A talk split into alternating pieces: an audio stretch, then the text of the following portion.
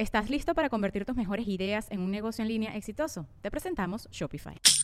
Tal vez no lo sabías, pero nuestro podcast More Than Mamis es un negocio. Y lo comenzamos, por supuesto, para desahogarnos y hablar sobre la maternidad, no para convertirnos en expertas de ventas y del e-commerce. Así que sí, necesitábamos ayuda para vender nuestro merch y poner en marcha nuestra tienda. Por eso estamos tan contentas de usar Shopify. Regístrate con tan solo un dólar por mes en shopify.com barra sonoro, todo en minúsculas. Ve a shopify.com barra sonoro para llevar tu negocio al siguiente nivel. Shopify.com barra sonoro.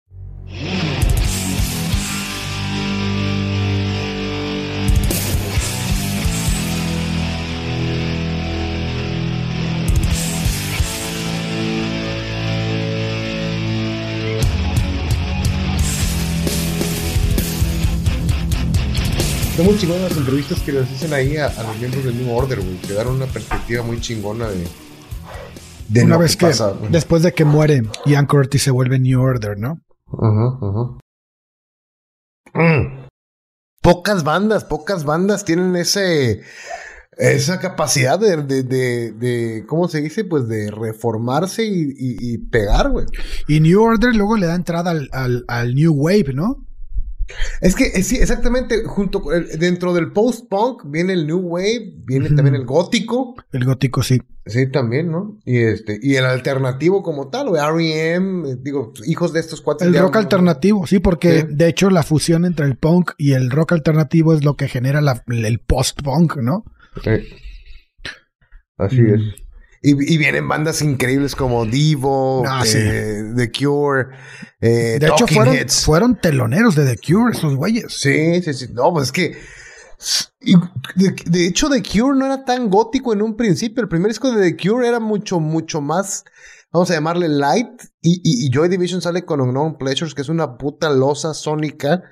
De este, creo que se apellidaba Hanet, el productor, güey. Le dio un pinche toque a ese disco cavernoso, güey. Sí. Que generó. Y ya, y YouTube prácticamente adoptó ese tipo de atmósferas ya en el pornography del ochenta y tantos, del ochenta y dos. Pero sí, güey, o sea, hasta dentro, a, a sus contemporáneos los influenció bien cabrón, güey. Claro.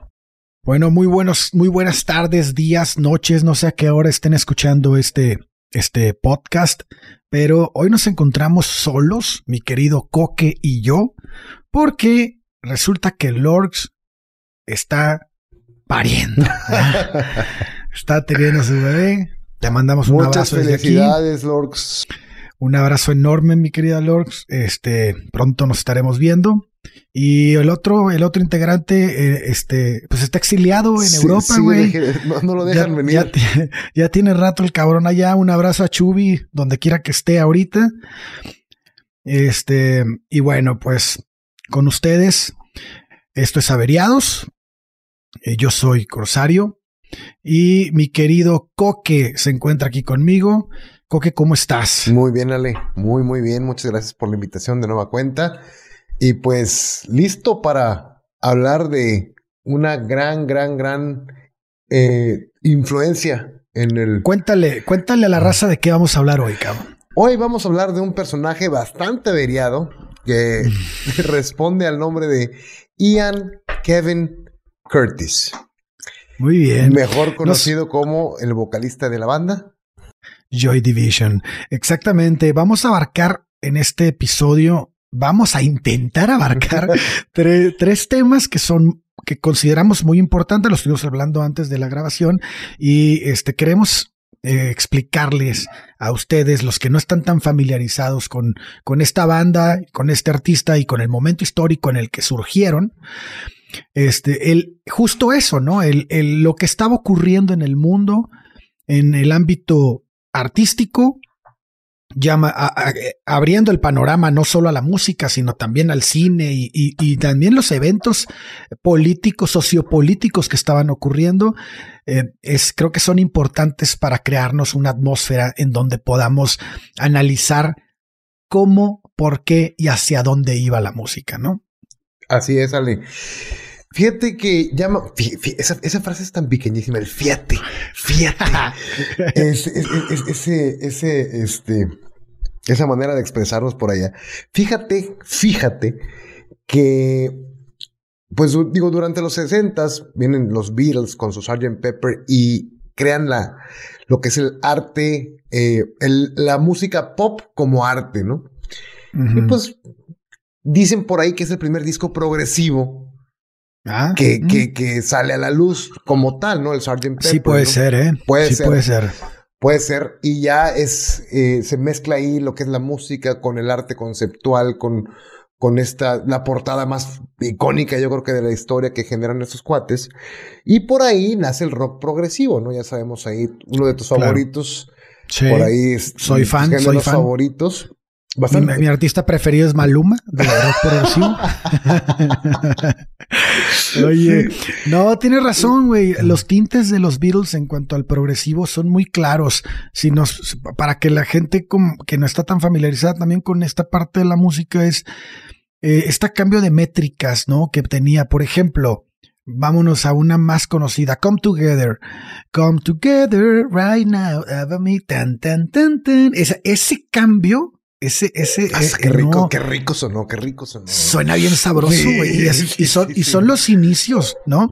Los inicios de, de, este cambio de métrica que, que puede ser una herencia o una, o un, o un este, eh, una adaptación de la música clásica a, la música contemporánea, ¿no? Porque en la música clásica sí había muchos cambios de ritmo y no veíamos esto que ocurriera en, en todo lo que venía de historia de la música contemporánea hasta este momento. Entonces, los, los virus pues eran finalmente ingleses, estaban empapados de esta música y probablemente es lo que los influenció. No lo sé. Pero bueno, nos vamos a ir hicieron popular ese género. Después sí, claro. viene el progresivo y el progresivo se vuelve un género bastante complicado y un género bastante, filosófico y tenemos bandas como Rush, como eh, eh, eh, este Genesis, tenemos bandas como Pink Floyd mismos que experimentan mucho y se meten mucho este tipo de música. Y la respuesta de la juventud de los 70, ya mediados de los 70, esta música es el punk. Claro. No, entonces ya. Nada más que nos estamos adelantando un chingo. Vamos a explicarle a la raza qué ocurrió durante la década de los 50 porque esto es un preámbulo hacia donde vamos. En la década de los 50 van a ser una generación de niños marcados por el recuerdo de la Segunda Guerra Mundial, güey. Si no pregunten a Roger Waters, creo que el señor hizo una carrera sobre ese tema. claro, totalmente. Eh, corría el año de 1956 cuando Ian Curtis, Bernard Summer y Peter Hook y un año después Stephen Morris verían por primera vez la luz del sol. Un año complicado, si me preguntas, mi querido Coque, porque el mundo seguía en conflicto y Reino Unido no era la excepción. O sea, mientras que le daba la independencia a Sudán, de la mano de Francia estaban bombardeando Egipto para conseguir la supremacía sobre el canal de Suez, ¿no? Entonces, ocupados. Sí, sí, sí. Entonces, el, el, el mundo de la música también estaba cambiando, ¿no? También tenía nuevas estrellas. Tenemos a Elvis Presley construyéndose como estrella del rock and roll. Tenemos el primer festival de Eurovisión eh, abriendo sus puertas. Aretha Franklin editaba su primer álbum con 14 años. Y también tenemos el primer sencillo de Body Holly. Eh, el contexto musical del momento siempre es importante. En el mundo del cine, pues también tenemos cosas interesantes. Por ejemplo, tenemos a Stanley Kubrick, eh, que produjo The Killing ese mismo año, güey. Esa película, esa película es una chulada. Se la recomiendo ampliamente. Si les gusta Perros de Reserva de Tarantino, tienen que ver a la mamá o a la abuelita de esa película que es The Killing. Se la recomiendo bastante. Y claro. Y regresa, regresa, después de tanta, tanto tiempo, tanta ausencia del cine americano, eh, ya regresa con un con otras ideas y, experimentando Kubrick también, digo, maestro de la experimentación. Por supuesto. De hecho, poco a poco estaba sentando las bases de lo que iba a ser su propia visión del cine en este momento. The Killing es su tercer trabajo, güey. Sí. sí, sí, sí, Era Fear and Desire y luego Killer's Kiss, que fueron en el 53 y en el 55 respectivamente. Y The Killing, bueno, pues llega y la rompe, ¿no? Y luego la va a romper ya. No, este, no, tal vez ya, ya, ya, ya sabemos toda esa historia, ¿no? Ojalá ya un día hablemos de eso. Pero bueno, este Ian Curtis nace en la segunda mitad de una década política y socialmente decadente, hambrienta por pues, romper con la estética anterior y que de alguna forma pues entendía que la única manera de enriquecerse era con la llegada de nuevas corrientes musicales que tuvieran el poder de generar tal impacto. Esto lo hablamos cuando, cuando contamos la historia de David Bowie, porque en su momento también ocurrió esto, ¿no? Incluso el gobierno impulsó esta industria porque sabía que este, eh, la, era una forma de, de válvula de escape hacia lo que acababa de ocurrir, ¿no? Claro, y no tenían a dónde meter a tanta gente, tanto, tanto por el baby boom, tanto bebé, tanto adolescente, tanto estudiante que tenía, no tenía dónde meterlo, crearon las escuelas de arte, en donde estaban, ya lo habíamos comentado por ahí, Keith Richards y todas estas genialidades, Pete Townsend salieron de ahí. Y además, yo creo que este es algo muy importante, lo que tú comentabas de la insatisfacción que tenían los jóvenes hacia, hacia su gobierno. Así es. O sea, creo que esos fueron factores importantísimos y vaya que hicieron cosas buenas. Y otra cosa que yo siempre he dicho que ayuda mucho a que los ingleses sean excelentes músicos es el clima de Inglaterra y la falta de cosas que hacer. Claro, la melancolía. Al aire libre. sí, y, el clima sí te pone triste. Te pone triste y te pone a escribir cosas. Claro, güey. Este, bueno, pues estamos en el 15 de julio, ¿no? De 1956. Tenemos a, a, a Ian Curtis, pues, vie conociendo el mundo. El hijo de Kevin y Doreen Curtis, Creció en Max Maxcliffe y asistió a Independent eh, King's School. Desde muy pequeño mostró tener grandes habilidades para la poesía, incluso ganó varios concursos como estudiante. Eh, era muy interesado en la literatura, en la filosofía, pues eh, devoraba las obras de Frank Kafka, de Sartre, de Gon, o sea, su pasión fue siempre la poesía y la música en su momento, ¿no? Y las pastillas. Eh, y las pastillas. era, era un amante de Lou Reed, de IG Pop, de David Bowie, de Velvet Underground, en fin, entre otros, ¿no?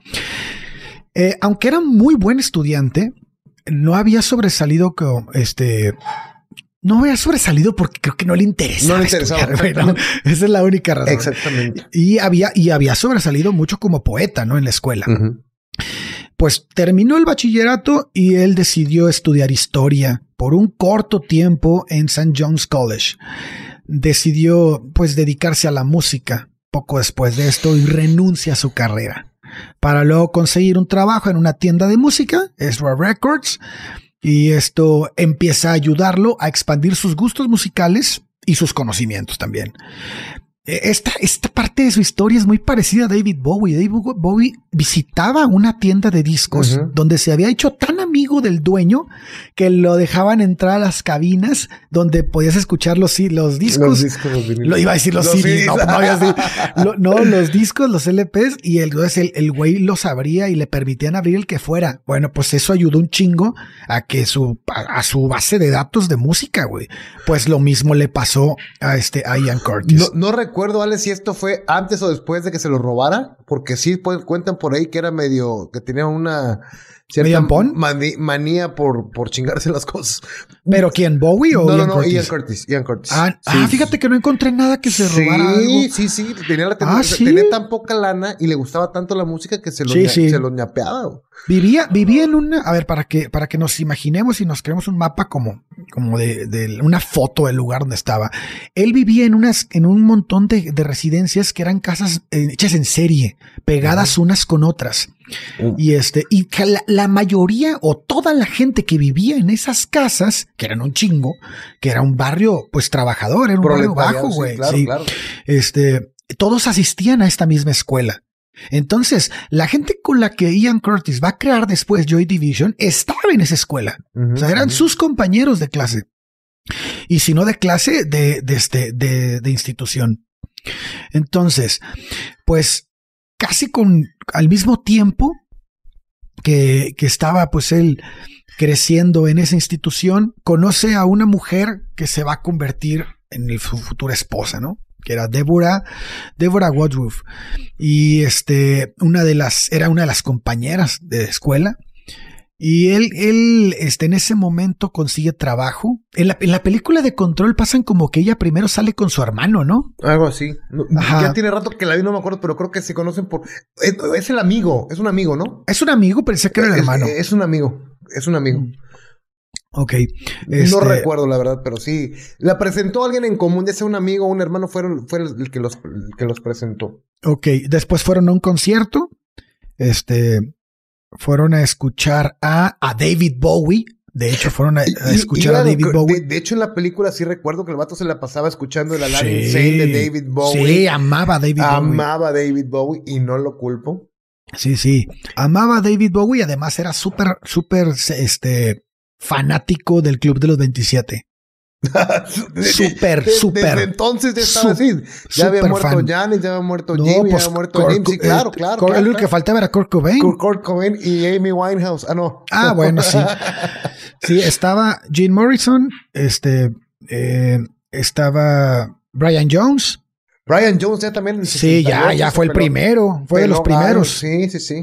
Brian Y Jones. este, y bueno, pues ya saben, ya los ya hemos hablado de ellos aquí. Entonces, él empieza a buscar trabajo y el primero que encuentra es como servidor civil. Eh, él se casa con Débora y se termina trasladando a, ya casado a una comisión de recursos humanos en eh, Piccadilly, ¿cómo se pronuncia eso? Piccadilly Piccadilly, Gardens, Pic- Piccadilly, Gardens. ajá. Ajá.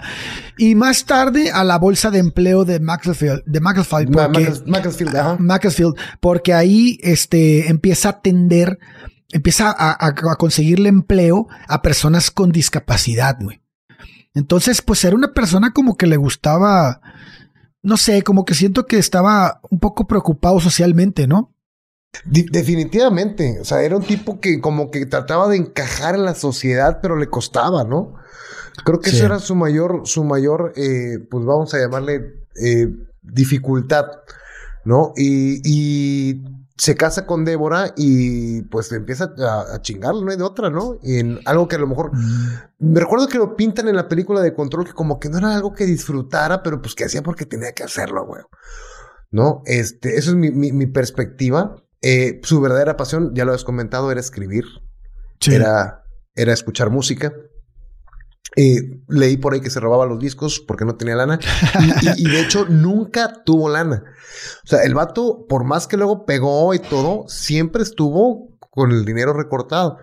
Sí. Y, y, y lo, lo- me llama mucho la atención, este, por ahí hay un- una escena en la de Control donde le preguntan a Débora que qué se sentía de salir con una estrella de rock y le dice, no sé, yo le sigo lavando los calzones. ¿no? Entonces, este, es una excelente frase que ahorita que recordé y pues nunca, nu- nunca llegó, yo creo que su misma inhabilidad o su falta de, de facilidad para eh, relacionarse con esta gente, ah, incluso cuando llegó a ser famoso, le costó, le costó Sí. trabajo, ¿verdad? Sí. Siempre. Bueno, pues, pues llega la década de los 60. Este sería una década, pues como todos sabemos, de cambios constantes y continuos. Radi- y radicales. y claro. radicales, ajá. Están los Beatles, que conformarían la banda este, sonora prácticamente de esos años, ¿no? Publican claro. su primer sencillo, que es Please Please Me, en 1963.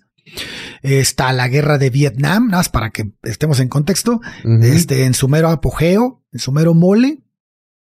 Este, también tenemos, pues, la, la respuesta de una sociedad, este, a las, a, a la- a las atrocidades o lo que ocurría en el mundo con motivo de la Guerra Fría.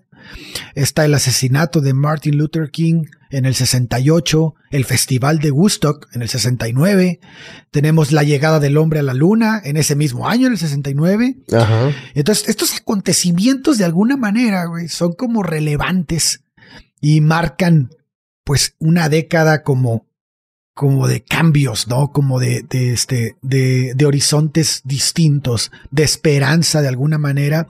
Y también en otras, pues, de tristeza, güey. Eh, la primera de las, de las, este, del, pienso que una de las más fuertes influencias de, de, la gente que nació en estos años, pues es toda la herencia que les dejó la Segunda Guerra Mundial, ¿no? Es una generación de jóvenes nacidos en posguerra que, pues aunque Inglaterra se había levantado con el triunfo, pues bien sabemos que en la Segunda Guerra Mundial no hubo ganadores sino varios tipos de perdedores, ¿no? O sea, de distintas formas, güey. Qué, buena frase te inventaste, sí es cierto. sí, sí, güey, porque pues no, no este, no sé qué a, qué, a qué le llamen ganar después de una guerra así, cabrón. Entonces, pues bueno, tenemos todo este entorno en el que está creciendo esta gente. El movimiento hippie está en los 60 también. Es una nueva forma de ver la vida. Se está, se está poco a poco alejando de esta visión, pues muy violenta, ¿no? Que, que, este, que había introducido todos estos conflictos.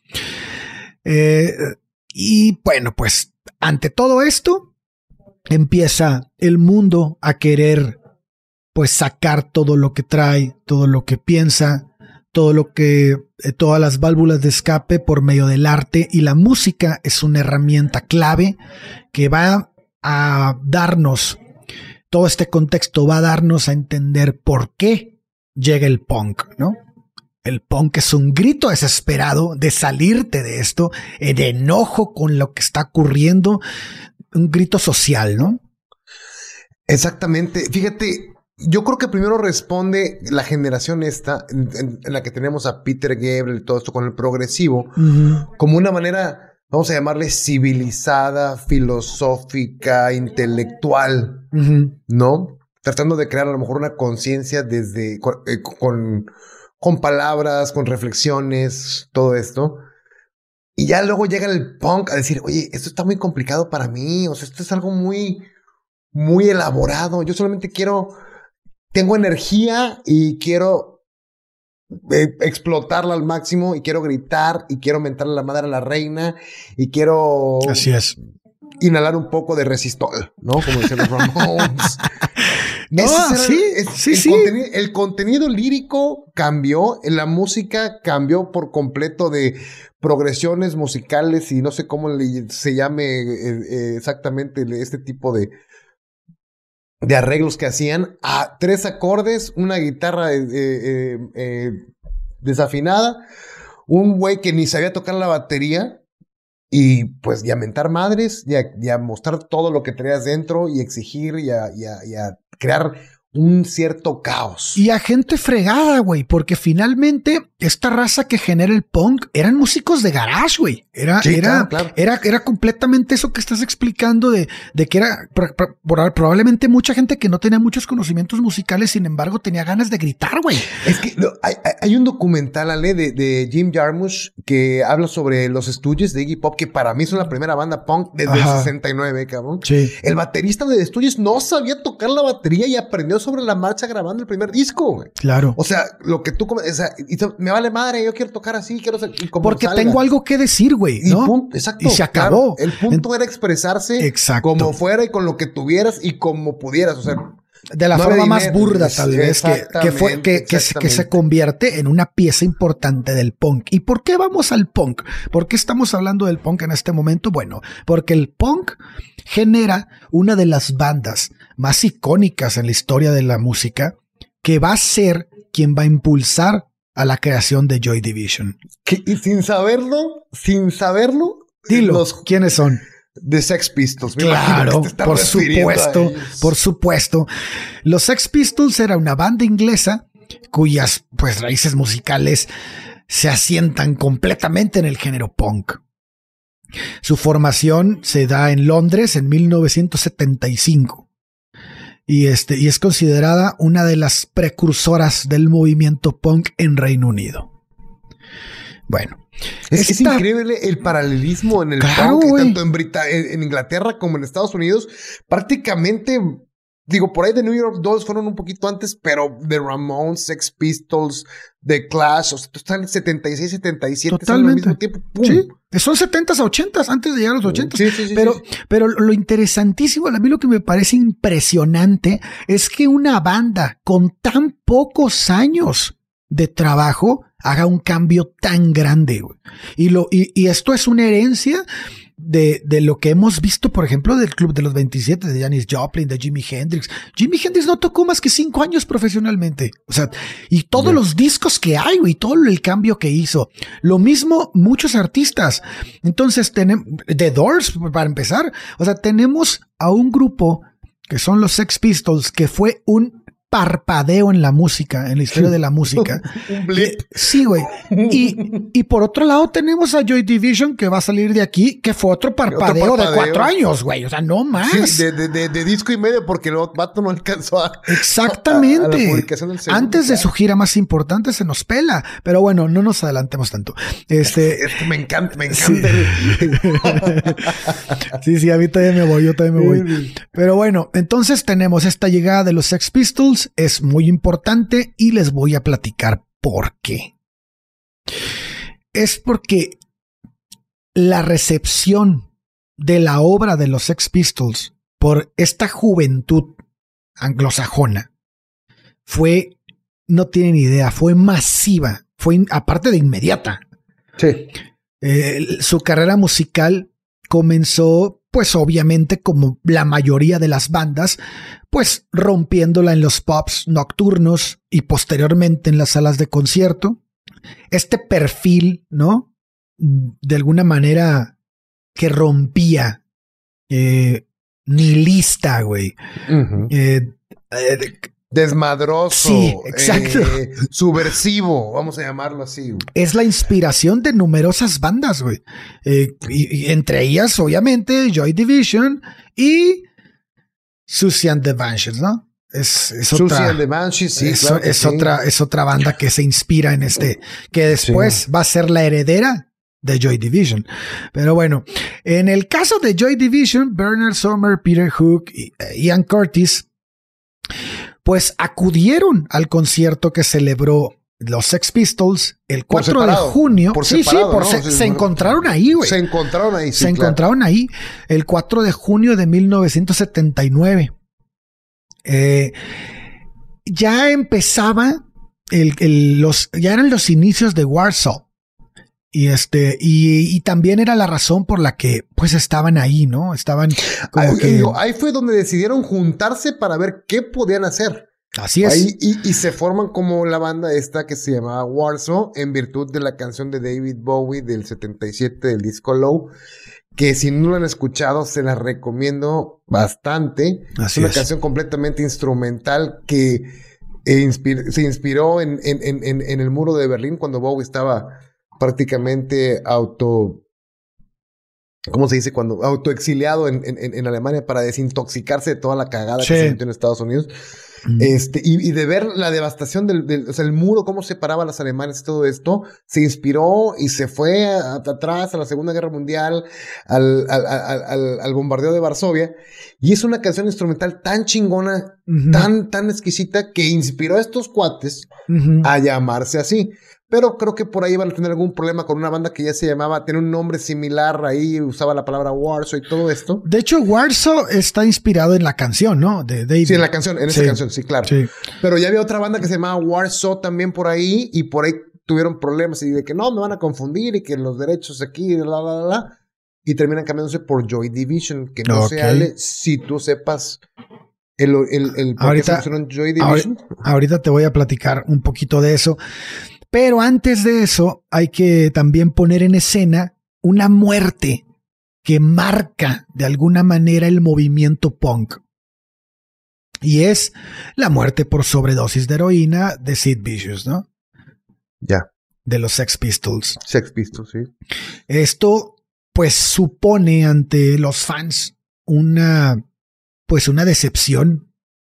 Porque los admiradores y fans del punk y de los Sex Pistols en particular, pues, ven la muerte de Vicious como un fracaso del movimiento, güey. Mm. Porque, sí, porque, este... Eh, Era su máximo representante, incluso más No, que Johnny Rotten. Pero o además, sea, pero además el, el movimiento lo que buscaba era el, el era un significado de este pues pues de, de no a la, de no al sistema, de no a la muerte, la guerra, de no a esto, y de repente se les, se les muere de sobredosis a este güey por estar dentro de ese sistema, como que lo vieron contradictorio, güey. Ah, ya. ya. Sí. Y entonces lo convierten, lo, lo mitifican a Sid y lo vuelven como el joven maldito, ¿no? Que mucha gente lo, lo conocía así. Y esto, pues envenena la cabeza de Ian Curtis, que tantito quería. Ya para ese entonces ya tenía coqueteos con las drogas, ya había tenido ahí por ahí un, un, un intento de suicidio. Este, no sé, como que su danza con la muerte ya había iniciado, güey, ¿no? Ya. Este, eh, pues de alguna manera deja en él una secuela que, que, que la vamos a ver pues hasta su muerte en 1980, ¿no? Pero bueno, otra vez me estoy adelantando. Este, la primera etapa del grupo, ya vamos a, a ver, vamos a brincar ya al grupo. ¿Por qué? Porque la vida de Ian Curtis es así fuera del grupo, güey, Sí. ¿no? Es una cositita, sí, güey. Claro, claro, claro. Y, y Ya una- estaba y- casado, ya estaba casado con ya una hija. estaba casado con una hija que pues prácticamente no veía.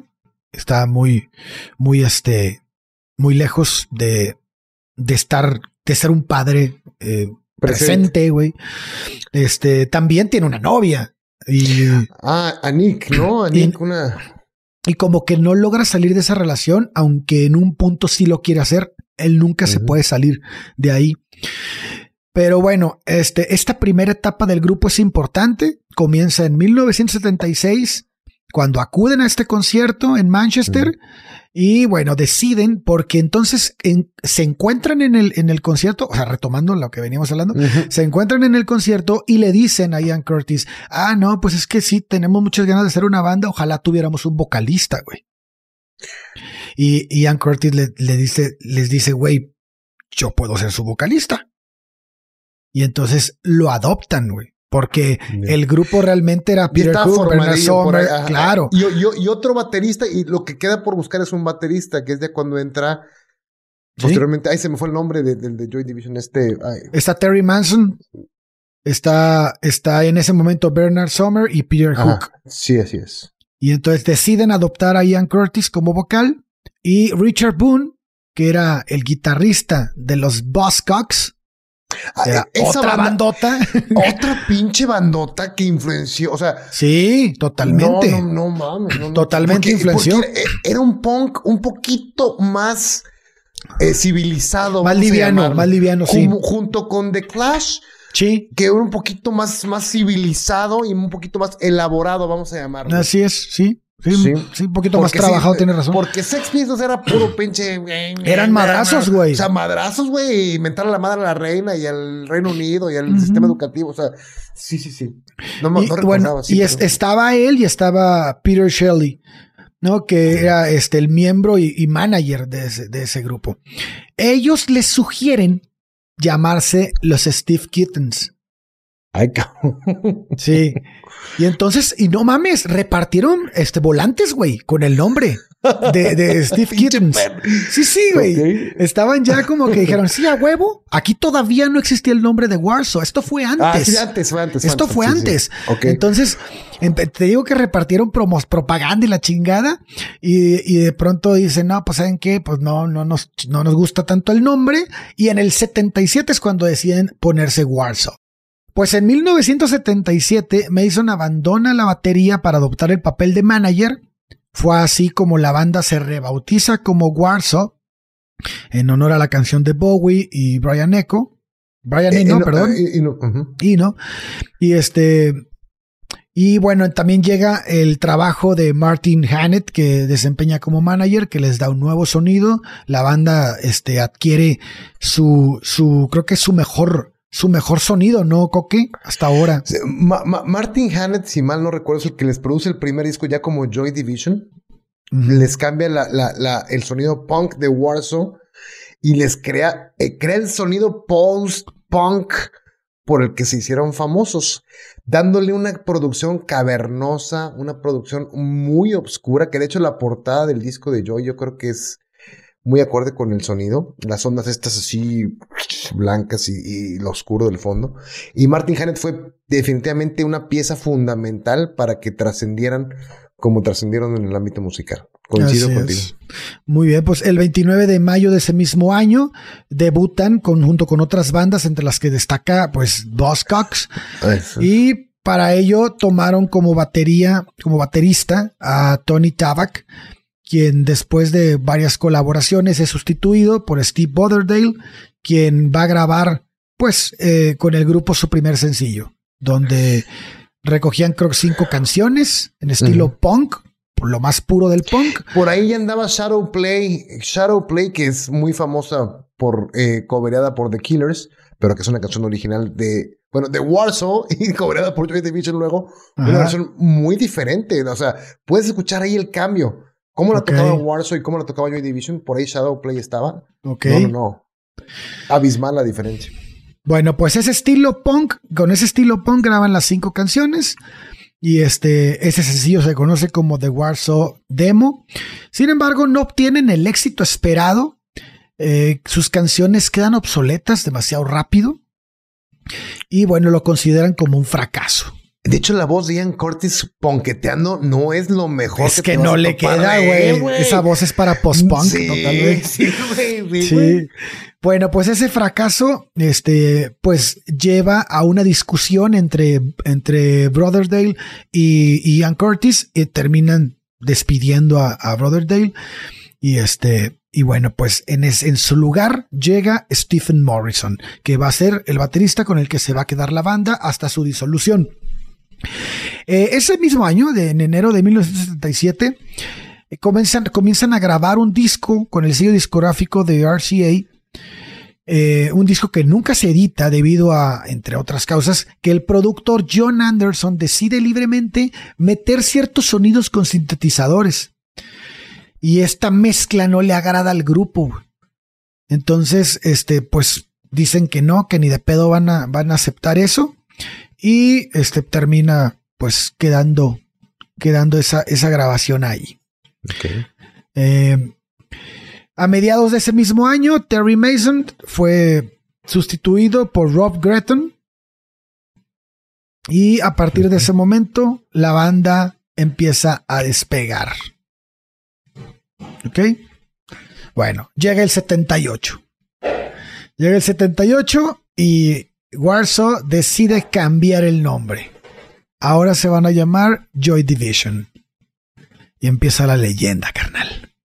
No, no, no. Cuéntanos, por favor, del nombre, cabrón. O sea, el nombre por ahí dije, qué pinche humor, qué pinches ganas, qué pinche. Hay varias, hay varias, he escuchado varias versiones, güey. La primera es justo la, la división que se generaba entre el bloque de los países ganadores y los países este, que habían perdido la guerra. Ok. Y, y era, y era parte del, de la idea del, del, de, de ese, de, pues de ponerle así, güey, porque finalmente la lucha de ideologías era lo que generaba la división. Ok. Esa es una versión. Se me hace bien marihuana, pero pues estos güeyes estaban bien marihuanos, güey. Entonces, eh, finalmente lo cambian. Eh, este seudónimo se va a mantener hasta que se, hasta la muerte de Ian Curtis. Y es a partir de su muerte cuando van a. Es, es el único momento en el que deciden cambiar ese nombre por New Order. Pero ya el grupo sin Ian, ¿no? Yo, yo por ahí escuché que eh, en un campo de concentración nazi había una parte en la que había, eh, pues prácticamente un ala de, de, de, de sodomización y de esclavitud sexual y todo esto, y los nazis le llamaban la Joy Division. Oh, ok. Y decidieron ponerle por cuando yo lo leí dije, ay, cabrón. Pues sí No, puede yo- ser, cabrón. Yo, siempre pensaba algo así, güey, de que no, pues, ¿sabes qué? Pues estamos divididos, pero feliz porque, no sé, una cosa así. Pero no, o sea, es prácticamente la división del- de la felicidad está acá, o sea, es, ah, sí, vete, vas a la Joy Division. Pues a, a que te hagan tus, tus, Que por cierto, vean el, el, el, podcast de herejes sobre sadomasoquismo, está muy bueno. este, e, esa fue la, la, la, la, teoría que yo, que yo escuché. Está bien. Debe haber un montón, güey, pero esa me parece más plausible, güey. Ya. Bueno, llega 1979. Graban su primer álbum. Es Unknown Pleasures. Unknown Pleasures de la mano de Martin Hannett. Así es. Que recibe una, un gran recibimiento en el mercado de la música. Y a partir de ese momento llegan varios sellos musicales que quieren trabajar con ellos, incluyendo a Warner Brothers. Pero, ¿qué dice Joy Division? Ni madres, cabrón. Nosotros nos quedamos con un sello pequeño.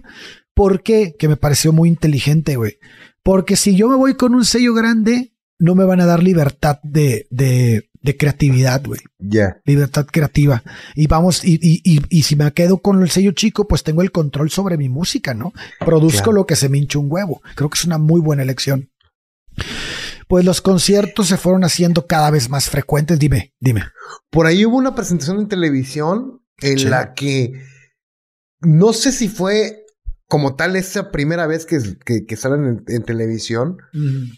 Pero se vuelve icónico el bailecito que se aventaba Ian Curtis, cabrón, que emulando a la epilepsia que pronto se daría cuenta que parece, pero se aventaba unos pasitos así muy, muy, muy cabrones y, y, y, y te generaba cierta, cierta, eh, eh, no sé, al verlo en televisión era un, tipo tan magnético, pero al mismo tiempo como que te creaba cierta ansiedad. Chequen sus videos en, donde toca en, programas de televisión eh, eh, en vivo. Y, te crea, o sea, es magnético el tipo, pero al mismo tiempo te crea cierta ansiedad y, cierta incomodidad, cabrón. ¿Como pena ajena o qué? sí, o sea, con su baile, dices tú, no mames, ¿cómo se atreve a bailar así, cabrón? Pero al mismo tiempo no puedes dejar de verlo. sí, sí, sí, sí. sí, te entiendo ese sentimiento. Sí, sí, sí. Y está muy, muy, muy. Se vuelve icónico ese, ese, bailecito. Pues bueno, los conciertos se vuelven cada vez más frecuentes. Empiezan, este, pues actuar como teloneros de The Cure hasta que empiezan a protagonizar ya sus propias actuaciones en, televisión británica, lo que está contando Coque. Eh, a medida que tienen, tiene éxito el grupo, pues Curtis veía cómo su vida se iba deteriorando poco a poco. Su matrimonio, pues ya no tenía ninguna dirección. Este, eh, en parte motivado por la aparición de los episodios epilépticos de Ian Curtis y en parte por la relación extramatrimonial que este güey tenía con, con la con, con la chava esta, ¿no? A, Nick se va. A, Nick, mano. Esto, ¿por qué? Porque empezaba a eludir, ¿no? Sus responsabilidades como padre. Eh, Natalie Curtis nace el 16 de abril de 1979. Es el salto hacia este estrellato en el 80 pues ya superaba de alguna manera por momentos ahí en los conciertos eran cada vez más numerosos y sus ataques se, más se habían más ya incontrolables, güey. Y, sí, y, más graves, claro, Sí. Y entonces lo, que, leí por ahí era que ni siquiera podía cargar a su hija porque él representaba un peligro para, para la sí, que se le fuera a caer ella, o algo. con un ataque, güey. Imagínate ese grado de, de, frustración y encabronamiento o sea, es algo muy duro para, desde mi punto de vista. Y otra cosa era que los médicos del momento no encontraban ninguna razón física para esos procesos de epilepsia, güey. La medicación que le estaban dando tampoco funcionaba un carajo. Y eh, este, entonces, pues el estrés de que, que él también padecía respecto del público, pues empieza a, a, em, meterlo a, tomar medicamentos, güey, ¿no? Y han, este, se toma una sobredosis de Fernobarbital y pocos días después de finalizar la grabación de su segundo disco, que es Closer. Y bueno, pues dos semanas antes de comenzar su gira por Estados Unidos, eh, con su matrimonio, pues prácticamente destruido, eh, una hija que apenas conocía, una relación con su amante de la que no lograba salir Y que tiempo después declaró que se trataba de una relación platónica. Ya 30 años después declaró eso. No, la relación que teníamos Ian Curtis y yo fue meramente platónica. Fíjate. no mames. El otro cabrón se volvió a ahorcar allá, güey. Esa, esa fingida ilusión de éxito, ¿no? Decidió, pues decidió anular sus planes y llevar a cabo, pues, el plan maestro que durante mucho tiempo había, pues, de alguna manera perseguido en su interior. El 18 de mayo, Ian Curtis terminó del 80, del, 80. El 18 de mayo del 80, Ian Curtis terminó con su vida. Dos días después fue incinerado. La gente que lo rodeaba no supo ver lo que realmente, pues, pasaba en su cabeza, ¿no? Los, los pocos que lo vieron decidieron ocultarlo, como fueron sus compañeros de, de este de grupo. Y la verdadera causa por la cual Ian Curtis decidió suicidarse como vía alternativa a sus problemas seguirá siendo un misterio para aquellos que, que, pues, que lo conocieron y que, y que pues decidieron ver su vida desde el último horizonte, ¿no? De lo último que vivió, porque Ian comenzó a drogarse muy joven, güey muy, muy joven, ya estaba consumiendo drogas y ya estaba, este, tomando incluso medicina para, para gente con, con esquizofrenia, este. Se metían a robar pastillas a un hospital, creo, en esos amigos. A, unas casas, a, unas casas de ancianos, güey. ancianos. Sí, a unos asilos de, ancianos, exactamente. Sí, iban como que por la escuela para, ah, atenderlos y terminaban drogándose con esas madres. Sí, de lo que fuera, o lo que, lo que oye de piña, oye de limón, oye de fresa, dale. Sí. Sí, no les importaba, ¿no? Sí, ahora el, el brinco de Joy Division al post-punk y después al gothic metal, al gothic rock, se da por Ian. Porque realmente quien, quien tiene estas ideas, quien tiene esta melancolía en sus letras, en es Ian. O sea, es el que les da, es el que hace. Por eso es tan importante este artista, porque abarca prácticamente tres momentos de la música: el punk, el post-punk y el rock gótico. ¿No? Así es. En, en, en tres, cuatro años. Sí, en cuatro años, güey. sí, en tres, cuatro años. Y vuelvo a lo mismo. O sea, la, la, el, sonido de, de Warsaw a Joy Division es. Eh, eh, es lo opuesto prácticamente, ¿no? O sea, es de una, de una banda que quiere mentar madres y, demostrar que tienen energía y todo esto a una banda mucho más elaborada, introspectiva, este, eh, deprimente. Hay una, hay una frase que creo que es de Bernard Sommer que dice en, el, en el documental de Joy Division de Grant Lee, el director este que creo que también por ahí dirigió uno de Radiohead, este, que donde dice, es que no nos habíamos dado cuenta lo que él estaba cantando hasta que murió. Claro. Fue ahí cuando nos dimos cuenta y nos percatamos lo que traía o estaba pasando en su interior. No, no, nosotros tocábamos y no ponemos atención a sus letras. Y la verdad es que sus letras sí son bastante. De hecho, creo que Robert Smith de The Cure no empezó siendo tan, tan deprimente y, y Ian Curtis llegó a influenciarlo, a pesar de que eran contemporáneos, llegó a influenciarlo de tal manera que pues ya para qué te cuento lo que hizo Robert Smith en Disintegration, ¿no? Eh, mm. la influencia de Ian Curtis llega hasta los 2000, Interpol eh, copia prácticamente el sonido de la voz de Ian Curtis, o sea... Ah, bueno, porque esa es otra. Ian Curtis traía, como amaba al Club de los 27, le gustaba mucho la voz de, de este Gene Morrison. Entonces él empieza a hablar, a, cantar con esta voz más, mucho más ronca, más grave, más, grave, güey y se vuelve un icono del post-punk. O sea, ahora no escuchas una sola canción de post-punk que no tenga ese tipo de ese timbre de voz. Eh, o es muy raro, ¿no? este, em, probablemente Susan DeVanges, pues porque era una mujer la que cantaba. Pero, pero fuera de ahí, este estaba es, si tú analizas el post-punk es, es, un sello este tipo de voz y es un sello que heredó Ian Curtis un fenómeno muy similar que pasó con Eddie Vedder y con el post grunge que todo el mundo quería sonar como Eddie Vedder no o sea eso prácticamente es lo que lo que te refieres digo Está Talking Heads. La voz de David Byrne también es muy peculiar, pero sí se, se vuelve más grave el, la modita esta en el, de, la voz en el, en el, post-punk. Eh, y la verdad es que Ian, Ian influencia tanto eh, que otras bandas te puedo mencionar, no sé.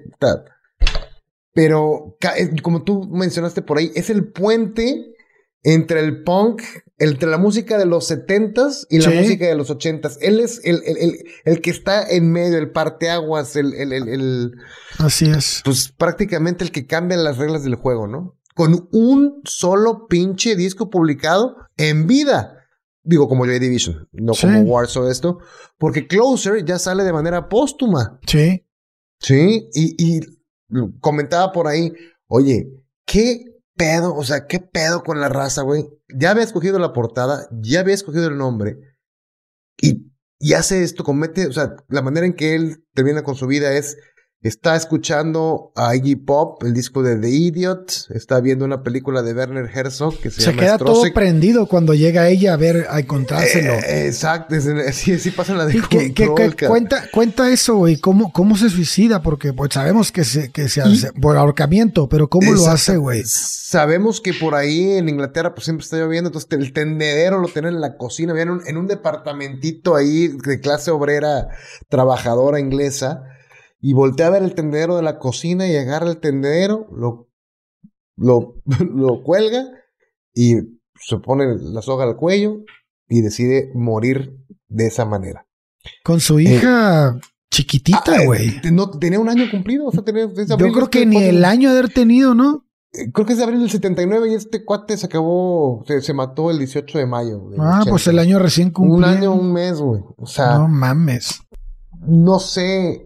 Hay una escena en control que donde aparece el crematorio, donde ya está saliendo la. Si llegaste a verlo, donde salen las, cenizas. Y ponen la canción, una de las canciones yo creo más emotivas que hizo Joy Division, que, se llama Atmosphere. La batería, el sonido de la batería de esa canción, también es súper, súper novedoso para esa época. Pongan la atención, Atmosphere se llama la rola. Ver el humo de Ian Curtis saliendo por la chimenea del crematorio es Oh, no, no, no. Sí, es desgarradora esa parte, güey. A los 23 años, cabrón. O sea, sí, es un morro, güey. No llegó a los 27, güey. O sea, dijeras, puta, puta.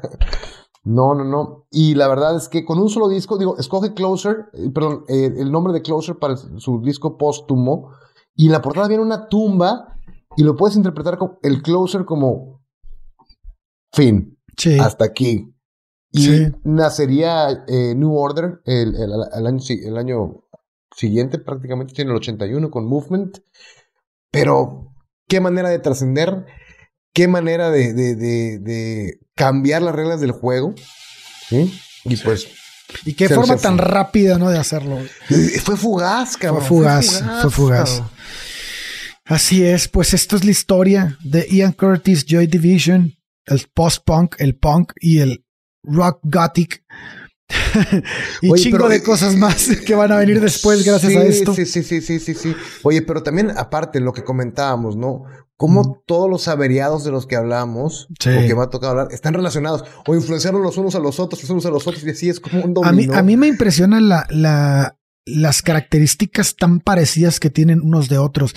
O sea, probablemente no son, hay otros más distintos, pero todos juntan o reúnen ciertas cosas que, que los llevan a tomar este tipo de decisiones, güey. Que no todos se suicidan, hay unos que mueren por sobredosis, como es el caso de Jimi Hendrix. No se suicida, sino que se le pasa la mano, como a Janis Joplin.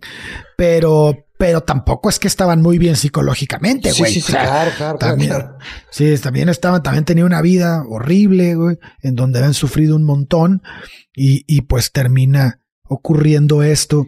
Pues lo de siempre, ¿no? Aparte, el acceso a la información, a lo mejor ahorita ya te puedes informar más y, y, y, entender lo que te está pasando a ti en este momento, asesorarte, eh, buscar incluso, un counseling en línea, todo. En aquella época no había nada, güey. Y ya, no concebimos la vida. O sea, ¿cómo era antes la vida sin el pinche celular, sin el internet? Ya, ya ni siquiera tenemos Pues por eso componían lo que componían, güey, porque no hay otros distractores, güey. Por eso ahorita no, no, no, no. Sí, pues se hacen estas cosas, cabrón. Pero bueno, pues esto es lo que les traemos. Espero que les haya gustado un montón. A nosotros nos encantó estudiar el tema. La verdad es que hay muchísimas cosas que, que yo no tenía conocimiento y que, y que ahora que veo en, pues que, ve, que ve uno en retrospectiva toda la historia de lo que, lo que estaba ocurriendo en el mundo y lo relacionas con la música y dices, no mames. Entonces volteas a ver tu actualidad y dices, pues es que no está pasando eso que estaba pasando en ese momento, que obviamente tenemos nuestros problemas hoy en día, pero pues no son problemas tan globales, ¿no? Como los que estaban ocurriendo en ese momento que involucraban de una manera tan eh, concatenada a, a, varias, a varias naciones. Y entonces, pues de alguna manera entiendes por qué hoy pues se hace este tipo de música y no se hace otro. probablemente, este, probablemente sea algo bueno, güey. O sea, que, que este, todo refleja, ¿no? Todo refleja lo que ocurre en, en la actualidad, ¿no? Los, tomas los momentos históricos o tomas lo que socialmente está ocurriendo. Sí, sí, el, el es lo que la, la música. Las ¿no? letras de reggaetón machistas son el contexto de lo que somos como sociedad hoy en día, güey. Pero es una sociedad en la que ya el feminismo está ganando mucho terreno. Por supuesto. Sí, pero siguen pegando canciones. No, pero fíjate cómo están cambiando las letras de reggaetón, güey. El güey, el güey que está ahorita en su máximo. Sí, nunca he puesto atención a las letras. No, pero es que sí están cambiando, güey. O sea, ya, ya, o sea, todavía tienen sus tintes, ¿no? Pero ya, ya veo yo canciones incluso más románticas que canciones que hablan de mueve las nalgas o cosas así, güey. O sea, ya, ya he prestado atención hacia ciertas canciones que están en hits que dices, ok, aquí está, está algo está cambiando. Yeah. Probablemente es lo que está ocurriendo con el feminismo, que me parece increíble, está buenísimo.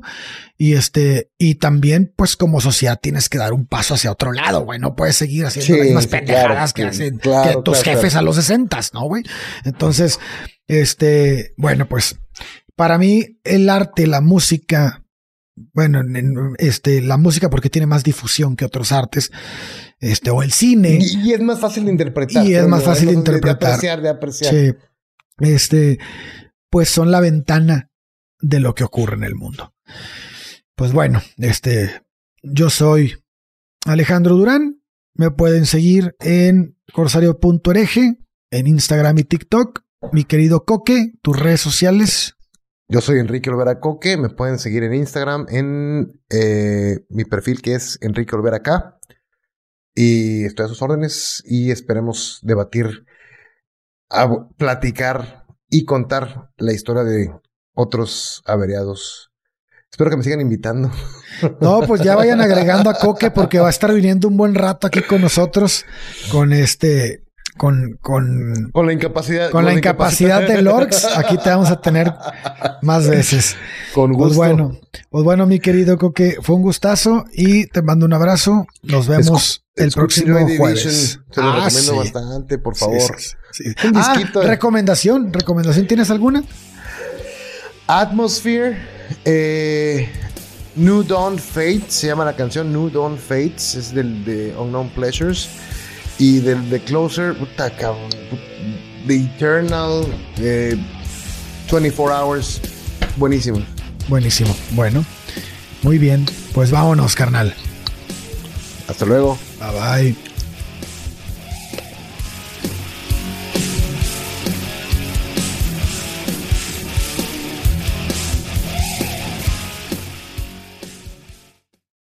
Hello, it is Ryan, and I was on a flight the other day playing one of my favorite social spin slot games on chumbacasino.com. I looked over the person sitting next to me, and you know what they were doing? They were also playing Chumba Casino. Coincidence? I think not. Everybody's loving having fun with it. Chumba Casino is home to hundreds of casino style games that you can play for free anytime, anywhere, even at 30,000 feet. So sign up now at chumbacasino.com to claim your free welcome bonus. That's chumbacasino.com and live the Chumba life. No purchase necessary. DTW, void, were prohibited by law. See terms and conditions 18 plus. ¿Estás listo para convertir tus mejores ideas en un negocio en línea exitoso? Te presentamos Shopify.